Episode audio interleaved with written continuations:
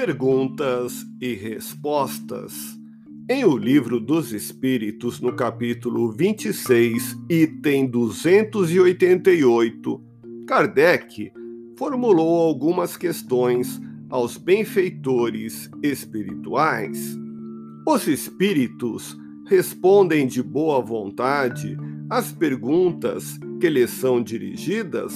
Resposta: conforme as perguntas os espíritos sérios sempre respondem com prazer às que têm por objetivo o bem e os meios de progredir, não atendem às fúteis. Ou seja, os espíritos superiores sempre respondem às perguntas a eles endereçadas, desde que tais questionamentos sejam de elevado teor. Outro questionamento de Kardec nas sessões mediúnicas, quais as perguntas com que mais antipatizam os bons espíritos? Resposta: todas as que sejam inúteis ou feitas por pura curiosidade e para experimentá-los. Nesses casos, não respondem e se afastam. Assim, as perguntas fúteis são para os espíritos fúteis, perguntas inferiores, respostas do mesmo gênero. Os espíritos elevados não são atraídos para ambientes inferiores.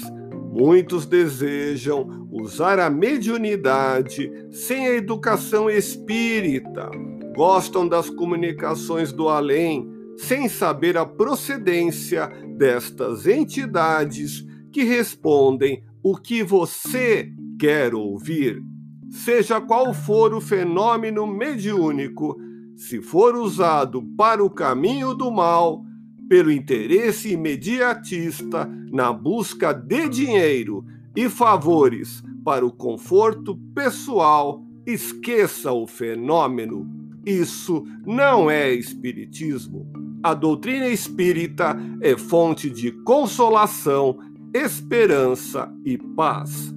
Sem o Evangelho de Jesus, a mediunidade não cumprirá com as suas elevadas finalidades.